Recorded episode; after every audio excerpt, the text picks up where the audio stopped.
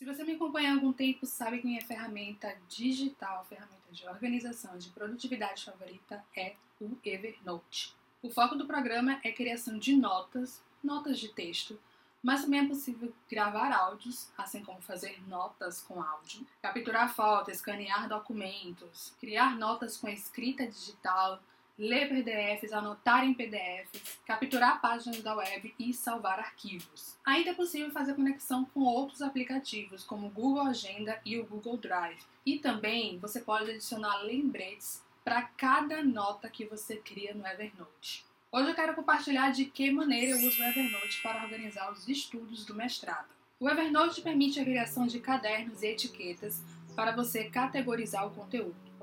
Eu sou mais de utilizar cadernos para separar o conteúdo por área da vida. Quando você cria cadernos, é possível organizá-los através de pilhas. Basicamente, a pilha é como se fosse a pasta mestre e os cadernos as subpastas. Eu criei duas pilhas para o mestrado, uma com o nome mestrado e outra dissertação. Resolvi separar para ficar mais fácil de achar o conteúdo das disciplinas e da pesquisa. Na pilha mestrado, eu tenho os cadernos tarefas, qualquer atividade relacionada ao mestrado vem para essa pasta. Infos gerais, onde guardo arquivos importantes como comprovante de matrícula e até o resultado da seleção.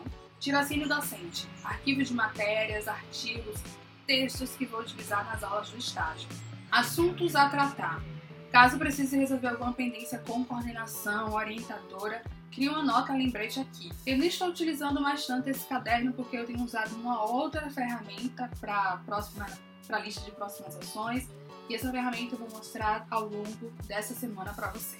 Grupo de estudos, onde arquivo os textos e notas dos grupos de estudos que faço parte. Para me organizar melhor, eu criei um caderno para cada disciplina. Nele salvei a emenda, os textos, horários de aula, gravações e notas de aula. Como o Placebook, sim, eu também criei uma versão digital para meu caderno de referências. Caso assista algo interessante, vídeo ou palestra e não queira anotar em papel, é nesse caderno que eu vou anotar. Ler, assistir, ouvir. Um caderno para adotar os mil links e indicações que encontro por aí. Quero muito conferir depois. Fichamentos extras. De vez em quando eu faço fichamento no formato digital e tenho um caderno para agrupá-los. Agora vamos para a pilha de dissertação. Na pilha de dissertação eu tenho os cadernos Diário de Pesquisa, anotações, insights sobre pesquisa, tem a versão em papel e também a versão digital, infos, cadernos com dados sobre o meu objeto de pesquisa, ler, ver, ouvir, um caderno para agrupar os mil links e indicações relacionadas à pesquisa que eu encontro por aí e que eu quero ler depois. Produção, onde agrupo meus planejamentos de produção de artigos e futuramente da dissertação. Eu vou começar a escrever minha dissertação agora em 2020, então é bem provável que essa organização, esse sistema mude, se adeque à rotina da produção, mas por enquanto, nessa fase inicial de coleta de dados, esse sistema tem me atendido muito bem. Se você conhece o sistema GTD, vai perceber a similaridade na organização.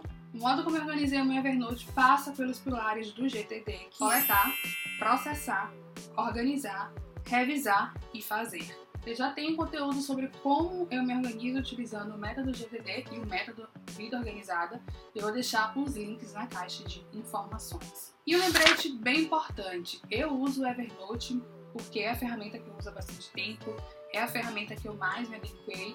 Eu acho que de alguma maneira ela tem o básico mas um básico bastante funcional. Óbvio que precisa de melhorias, inclusive a equipe tem trabalhado nessas melhorias.